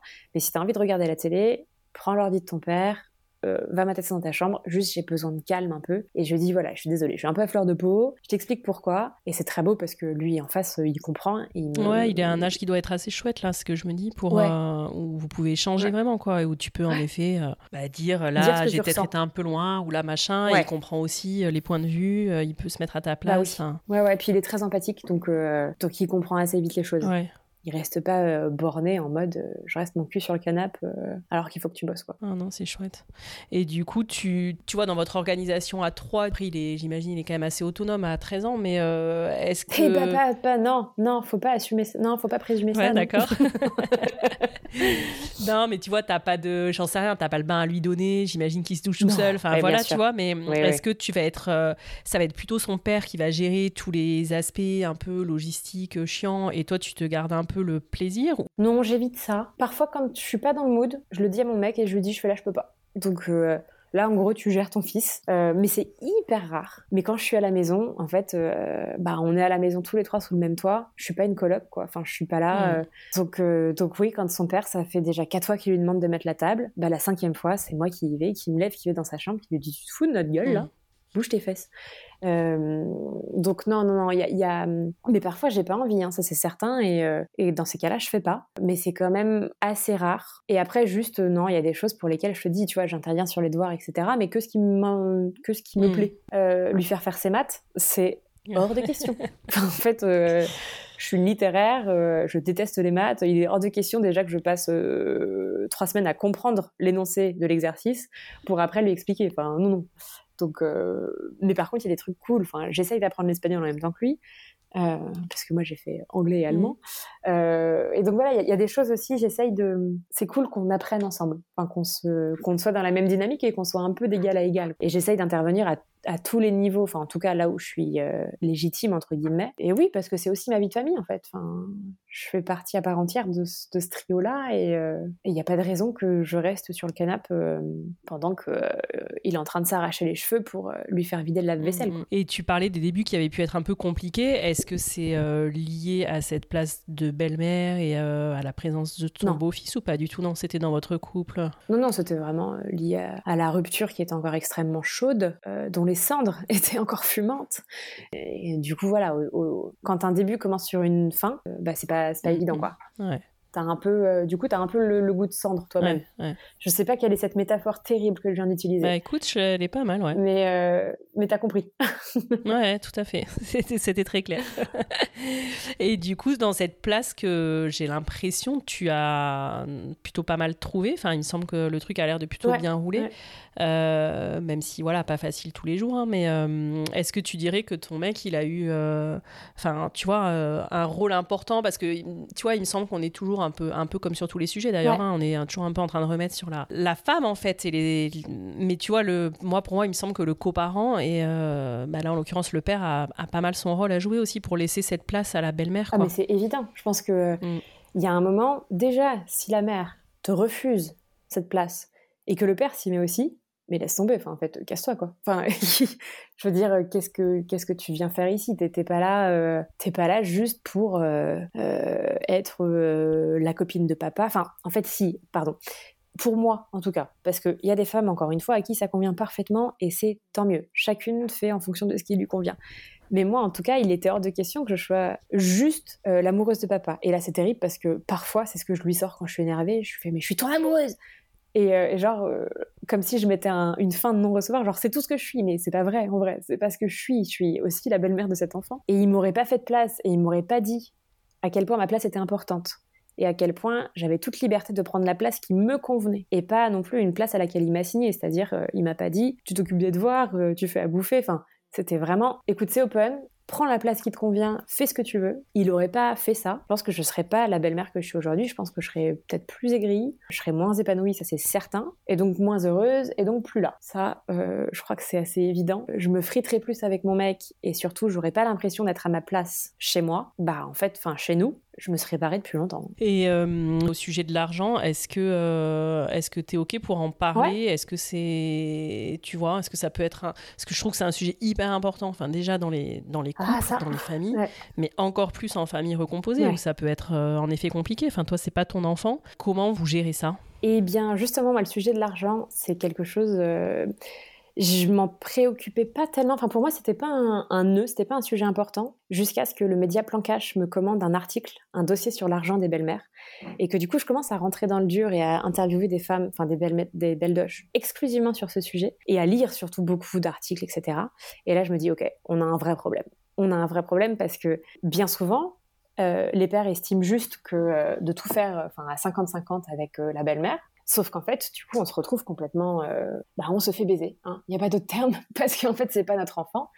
Et, euh, et, on se retrouve à payer 50% euh, de tout et donc à s'appauvrir encore plus, quoi. Et, et moi, je sais qu'il y a des choses qui sont encore un peu tabous. Euh, justement, quand j'ai travaillé sur ce dossier sur l'argent et les belles doches, euh, mon mec m'a dit Mais si tu veux, en gros, si c'est un message que tu essayes de me faire passer, si tu as découvert des choses qui te vont pas, genre on remet les choses sur la table, reparlons-en, on peut faire autrement, on peut faire différemment. Et en gros, moi, tout me va du moment où on l'a décidé. Mais il y a un truc qui me va pas et ça, j'arrive toujours pas à lui dire. Et c'est pour ça que le podcast, parfois, c'est utile pour faire passer des messages sans avoir à s'y confronter. Par exemple, quand on part en vacances, euh, moi, ça me fait chier de payer la moitié du billet de train. Hmm. Et pour l'instant, c'est ce que vous faites C'est ce qu'on fait. On fait 50-50 surtout. Ouais. Euh, surtout ce qui est moment à trois. Hein. Euh, je paye absolument pas euh, la cantine. Enfin, ça, il se démerde. Hein. Il, a, il, a, deux parents. ça me concerne pas. Mais par contre, vous êtes au resto, par exemple, où vous partez, c'est 50-50. Ouais, c'est 50-50. Et j'avoue que parfois, j'aimerais bien que mon mec, plus souvent, tu vois, quand on va au resto, alors là, on essaie de se limiter un peu, parce que l'inflation, hein. mmh. mais j'aimerais bien parfois que mon mec me dise, bah ok, là, c'est pour moi. Euh, un peu plus souvent quand on est tous les trois parce qu'en fait euh, enfin ça revient vite cher et surtout un ado je veux dire c'est pas euh, c'est pas un môme de deux ans qui mange que des petits pois quoi. Donc même si conseil ne donnez pas que des petits pois à vos enfants de deux ans je pense que ça va créer des carences à un moment. Mais mais oui parfois voilà. J'estime qu'il est parfaitement normal Enfin, je m'en fous, je vais pas compter, je, vais, je vais pas compter les cordons bleus. Après, s'il y a des choses où on s'est mis d'accord, il y a plein de choses que je ne mange pas parce que je suis allergique ou parce que j'aime pas ça. Et typiquement, les cordons bleus et le saumon, par exemple. Euh, le saumon, ça coûte hyper cher. du coup, c'est des choses qu'il ne met pas sur la note. Ah ouais, d'accord. On a un tricount, donc on, rentre les courses qu'on fait mutuellement, etc. On essaye d'équilibrer à la fin de l'année, généralement, ou euh, le mois suivant si c'est trop déséquilibré. Mais il y a des choses où il sait qu'il les met pas, euh, voilà, il les met pas. Mais à part ça, c'est 50-50 même les courses, quoi. À part ça, c'est 50-50 pour tout. Mais ça, ça sera peut-être amené à évoluer quand on aura, je sais pas, quand on aura plus d'argent. quand tu as fait ton article et que tu as bossé sur le sujet, est-ce que tu, entrevois des solutions, tu vois, qui peuvent fonctionner? Parce que je trouve qu'en effet, c'est un sujet super compliqué. Ce que, ce que je trouve assez sain, moi, euh, c'est de faire une clé de répartition en fonction des revenus, mmh. déjà. Euh, et potentiellement aussi, si le père est, vraiment plus aisé, de se dire que, euh, bah, par exemple, pour les courses, c'est lui qui prend deux tiers et la belle-mère ne prend qu'un tiers. Le père ou la mère, hein, parce que hmm. évidemment, faut être quand même un peu inclusif, mais euh, que en fait le parent prenne peut-être euh, plus des courses que hmm. la belle-mère. Et après, il faut que tout le monde soit hyper raccord avec la manière dont c'est calculé. Et il faut que le parent prenne un peu plus sa part, peut-être parfois. Moi, je sais que j'ai pas, enfin, ça me... quand mon mec gagnera peut-être plein d'argent, pourquoi pas Pour le moment, c'est pas le cas, donc euh, ça me semble normal. Moi, je gagne plus d'argent. Ça me semble normal qu'on fasse 50-50 et que donc ça semble inéquitable d'un côté, mais de l'autre, je gagne plus de thunes. Donc en fait, je, hmm. participe autant. C'est comme si je participe plus. C'est comme si je participais plus. Enfin bref. Ouais, non, mais je vois. En effet, si tu gagnes plus, euh, enfin mieux ta vie que lui, je trouve que ça rééquilibre aussi, parce qu'après il y a aussi un truc de couple. En effet, celui qui gagne plus, met un peu plus. Bon voilà, enfin c'est. Euh, mais ça me semble logique. C'est ça qui est compliqué, quoi. C'est que hum, je trouve que ce sujet il relie plusieurs sujets, parce qu'il y a à la fois en effet celui qui a un enfant ou qui en a mm. plus que l'autre, mais il y a aussi une histoire de revenus. c'est ça. En fait, c'est pour ça que c'est compliqué. Mais tu vois, je, moi, j'estime, et je trouverais ça juste, que quand la situation s'inversera, parce que euh, justement je suis autrice et que quand même euh, on gagne pas beaucoup d'argent en écrivant des romans, hein, euh, que quand la situation mm. s'inversera et si un jour elle s'inverse, bah, que lui investisse plus et que, enfin, ça me semble tout à fait normal. Mais après, c'est, mm. faut, que chacun et chacune fasse en son âme et conscience. c'est vraiment, il faut en discuter par contre. C'est des choses, on peut pas se laisser imposer. Ouais, c'est ça. Et tant que chacun s'y retrouve, c'est ok. Mais euh, c'est ça, je pense qu'il n'y a pas de règle, mais il faut que chacun s'y retrouve. Et pareil, euh, autre sujet euh, sur le, bah, le fait que là, vous avez lié une relation, que tu es attaché à cet enfant, que lui est attaché à toi et que voilà, vous êtes en train de former cette famille. Qu'est-ce que tu te dis du fait qu'un jour, ben voilà, si ça se termine entre toi et Julien, ben, est-ce que vous en discutez? Qu'est-ce qui peut se passer du coup pour son fils et, Ouais, ouais, c'est compliqué parce que je lui ai déjà dit à Julien, je fais le jour où, où ça se termine entre nous, je dois faire le deuil de ma relation avec toi et le deuil de ma relation avec lui. J'ai un double deuil à faire. Et je lui dis ça, je pense que tu n'envisages pas à quel point ça peut être douloureux, parce qu'il y a déjà eu quelques petites ruptures entre nous. J'évite d'y penser. Je pense aussi que d'une certaine manière, je m'en protège, c'est-à-dire que j'aime son fils, mais je pense que je pourrais l'aimer encore plus, mais que je me l'autorise pas forcément. Enfin, je sens que j'ai une, une, armure, quoi. Mm. Je, sens vraiment que, que parfois, je, je, ouais, je, me, je me mets des barrières, parce que la chute pourrait être vraiment douloureuse. Et, euh, et ça, c'est fou, parce que depuis que je commence à prendre la parole sur ce sujet, que, enfin, que je suis un peu identifiée comme la belle doche, euh, je rencontre vachement, de, vachement plus de femmes plus âgées qui sont passées par là. Et il n'y en a pas une qui ne me dit pas protège-toi, ça fait mal quand tu, quand tu les quittes. Genre vraiment le nombre d'exemples que j'ai, mais maintenant. Euh, j'en ai pléthore, de femmes qui mmh. se sont séparées après avoir vécu pendant 20 ans avec les enfants et qui les enfants du jour au lendemain ne donnent plus de nouvelles alors qu'elles les ont élevés de leurs 4 à leurs 24 ans. Enfin, vraiment, euh, elles ont été là, quoi. Et ça, moi, j'avoue que euh, c'est un crève-cœur, rien que d'y penser. Euh, et, voilà, et mon mec, il me dit, ouais, c'est hyper injuste, en fait. Mais j'ai découvert, du coup, en travaillant un peu mm. sur le sujet, mais ça, je, je ferais pas ça, je ne ferais pas ça à la mère de son fils, mais qu'on pouvait adopter quand même. Euh, même si les enfants ont déjà deux parents, un troisième parent peut adopter. Et c'est con, mais du coup, ça me met un peu de baume au cœur de me dire, bah, je sais pas, peut-être qu'un jour, si les relations sont hyper apaisées, peut-être que je pourrais l'adopter. Et peut-être qu'il pourrait être un peu. Euh, Mais du coup, t'es identifié comment? Enfin, comment ça se passe euh Je sais pas, je me, je me suis pas plus renseignée que ça. J'ai vu ça au détour d'une lecture pour avoir un livret de famille et tout. Mais je, je sais pas, en fait, ça fonctionne très bien, notamment pour les héritages, etc. Ou pareil, hein, les beaux enfants, du coup, ils ont droit à rien de ta part de belle-mère, sauf si tu l'exprimes euh, explicitement. Ouais. Mais j'avoue que ouais, ça m'a fait plaisir de me dire, bah en fait, euh, on est quand même dans les choux en France sur la reconnaissance légale mm. euh, des beaux enfants et de la famille recomposée globalement. Hein. Mm. Enfin, je veux dire, mm. elle n'existe pas. Hein. Dans les stades de l'INSEE, elles existent. On est 10% quand même de familles recomposées en France, mais ça n'existe pas ailleurs. Juridiquement, etc. Politiquement, nada quoi. Complètement, c'est clair. On est encore dans la France de Pétain où vraiment, enfin, c'est euh, c'est la famille nucléaire quoi. Ça n'existe pas. Et tu le vois quand tu mets un pied dedans, rien n'est fait. Enfin, que ce soit au niveau des impôts au niveau de la CAF, enfin tous les trucs, mais rien n'est fait pour les familles bah recomposées, quoi. C'est euh, le néant. C'est complètement dingue. Mm. Donc voilà, je, c'est là, j'évite d'y penser, euh, tout simplement. On en parle de temps en temps, mais j'avoue que c'est tellement pas notre réalité. Enfin, en fait, tout va très bien. Euh. Oui, mais c'est ça. Enfin, de toute façon, probablement que ça n'arrivera même pas. Mais c'est vrai que c'est, voilà, je trouve intéressant d'en parler quand même, comme c'est une réalité des choses et de cette place euh, voilà de, de, beaux-parents. Mais évidemment que tout ce qu'on souhaite c'est que ça n'arrive pas quoi. Mais euh, ouais mais il y a un côté un peu ingrat à, cette place là aussi pour ça quoi. C'est vrai que l'injustice. Et est-ce que euh, je sais pas par exemple un mariage c'est quelque chose qui pourrait vous tenter? Non. On se l'est dit on s'est demandé enfin on s'est demandé c'est pas vrai. On s'est dit ça un soir devant la téloche sans cérémonie aucune mais mm. on s'est demandé en non euh, et, on s'est dit qu'en fait, euh, pour nos 10 ans, on se ferait un non-mariage. Genre une cérémonie avec tous nos potes. Mais j'ai pas forcément envie qu'on soit. Enfin, tu vois, je, m'en fous que ce soit reconnu euh, légalement, qu'on passe à l'Amérique. que. Oh, je, vraiment, ça, ça m'importe peu.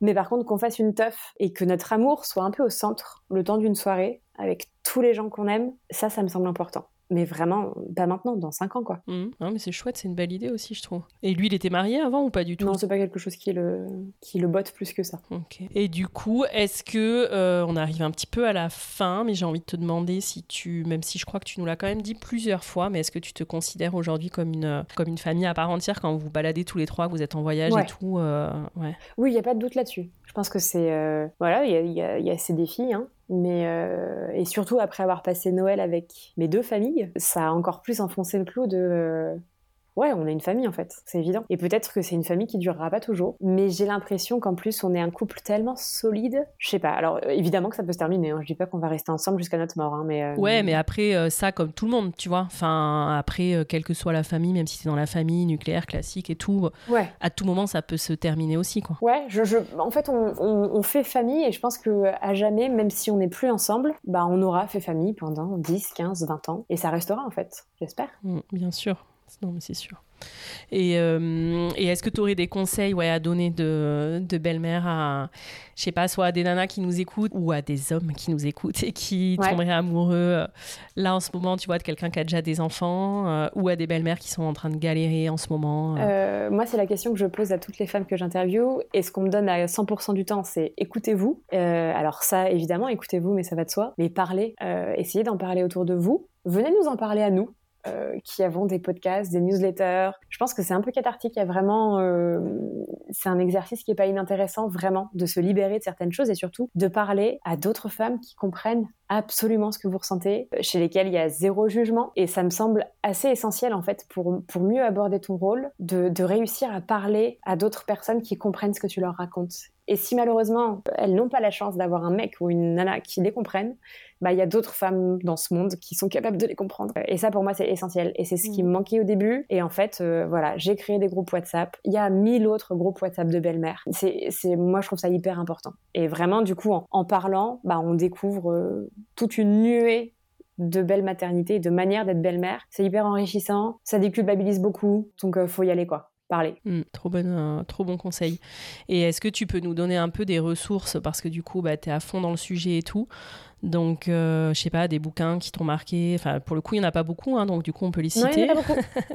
et surtout, j'ai fait, un, j'ai fait un benchmark parce que je suis en train d'écrire un bouquin sur le sujet qui est encore autre chose dont je vais pas parler, mais bref. Mais un bouquin, du coup, vraiment sur euh, plutôt un peu de conseils enfin, un guide. ouais, ok. Ouais, ouais, non, genre euh, guide de voyage, quoi. Guide de voyage en Ouais, trop cool. Et vraiment, moi, je trouve que comment ne pas devenir une marâtre est assez essentiel. Mm. Et après, il y en a beaucoup d'autres, notamment de de psychologues, mais dont je n'ai pas les noms là tout de suite. Il y a l'enfant de l'autre notamment, qui est pas mal, me semble-t-il. Et, et, voilà, les podcasts, euh, le tien, Feu, euh, ma belle-mère mhm. bien-aimée, qui est quand même très chouette. Euh, je ne vais pas le redire, mais évidemment ma newsletter, Beldoche, sur Kessel. Euh, et puis, euh, et puis en série, il y a Jeanne et Gollery que j'ai découvert il y a pas très longtemps, qui est assez cool. Comment tu dis? Jeanne et Gollery. Ouais, d'accord. Sur ce sujet-là, qui est sur Netflix, me semble-t-il. Ah bon, ok, ça me parle pas du tout. Et parce que ça n'a pas été marketé euh, comme ça. Ça n'a pas été marketé sur le fait que le perso principal, enfin l'héroïne principale, est une belle doche. Ouais. Et pour autant, c'est ce qu'elle est. Et, euh, et c'est même le nœud de l'histoire mais on, ça a été marketé comme une série sur le stand-up et, la comédie, quoi. Sauf qu'en fait, euh, enfin vraiment, le perso principal est belle-mère et c'est un peu ses déboires et ses réussites. Et moi, ça m'a, ça m'a fait du bien de la voir cette série. Je l'ai vue il y a, je sais pas, il y a un mois. je, je l'avais pas regardé avant, ça m'a fait du bien. Trop cool, je me le note. Et sur Netflix, il y a une série aussi, euh, je sais pas, qui est un peu passée. Euh, on n'a pas trop parlé non plus, la Bonus Family, un truc comme ça, une, une série suédoise. Ah ouais Ouais. Ah, j'ai pas vu passer ça. Qui est pas mal aussi, ouais. Ok, bah très bien, je regarderai. Ouais, et bah écoute, euh, génial. Moi, je redis que en effet, il faut s'abonner à ta newsletter. Euh, je remettrai le lien d'ailleurs, parce que comment on, comment on fait pour s'abonner en fait? Faut aller sur Kessel et on la trouve? Alors, je suis en homepage en ce moment, mais sinon, il faut aller sur mon compte Instagram. Ouais. Euh, si tu peux mettre le lien, c'est cool. Ouais, je vais le faire. Et il y a tous les liens, il y a tous les liens dans mon dans ma petite bio. Ok. Et sinon, je crois que c'est belle-doche.kessel. Enfin, le c'est un peu compliqué. Mais je mettrai les liens, de toute façon, je, je mettrai les liens de tout ça. Ça marche, trop bien. Et euh, est-ce que tu vois quelque chose euh, que tu aimerais ajouter avant qu'on se quitte? Je crois qu'on a fait pas mal le tour là. Ouais, il me semble aussi. Écoute, bon. je pense qu'on a tout dit. Enfin, on n'a pas tout dit. On pourrait se revoir dans six mois, il y aura encore mille choses à dire. Mais C'est euh, ça, bah, tu reviendras nous parler de ta série. Oui, avec plaisir. Quand elle sera sortie, et de ton bouquin, et de, et de tout ça, quoi. Parce que, ouais, carrément. Parce que c'est ce qu'on disait un petit peu en off aussi, c'est qu'on peut peut-être finir sur ça, si tu veux un petit peu nous dire ça, que tu as fait euh, du coup quand même de la, de la belle méritude, un truc plutôt chouette. Un terreau fertile de création. ouais, c'est ça. Ça m'a été, euh, comment dire, très utile finalement pour venir abreuver toute une partie euh, plus artistique euh, de moi et, j'en ai fait vraiment un c'est pas un, médium d'expression mais en tout cas ce sujet-là est devenu euh, au centre de ce que je crée en ce moment. Et du coup c'est un peu comme si ça légitimait ma place de belle-mère aussi de me dire ok je vis ça évidemment pour l'amour de mon bel enfant et pour ce qu'on crée ensemble, mais aussi parce que, parce que j'ai la chance d'avoir ces outils-là à ma disposition et de pouvoir en faire autre chose et de pouvoir aller chercher des femmes à qui je tends euh, mon clavier. Euh, mais c'est cool d'en faire autre chose aussi et que ce soit, euh, ouais, que ce soit un, un, un, terreau hyper fertile de créativité. Moi, ça me, c'est très beau et du coup, ça fait que les expériences parfois un peu négatives ou en tout cas un peu douloureuses de mon quotidien de belle-mère, bah, je les prends avec un pas de recul et je me dis, hey, c'est pas une expérience douloureuse, c'est une anecdote pour ta série. et ça, c'est assez cool. ouais, j'avoue. Trop bien. Bah écoute, merci beaucoup Anaïs. Et bah merci à toi Elise pour ton écoute. À bientôt. À bientôt. Bye bye. Salut. Voilà, c'est la fin de cet épisode. J'espère qu'il vous a plu. J'espère que le parcours de belle-mère d'Anaïs vous a parlé, vous a inspiré, vous a aidé aussi. J'espère aussi qu'il participera à donner une vision plus juste et plus moderne de la belle maternité que ce qu'on a pour le moment l'habitude de voir et d'entendre. Je remercie infiniment Anaïs d'être venue à mon micro pour nous raconter son histoire de belle maternité. N'hésitez pas à faire circuler cet épisode autour de vous, à le liker, à le commenter sur Apple Podcast, à vous abonner au podcast. On se retrouve lundi prochain pour un nouvel épisode et d'ici là, prenez soin de vous et let's go les Cool Step Families.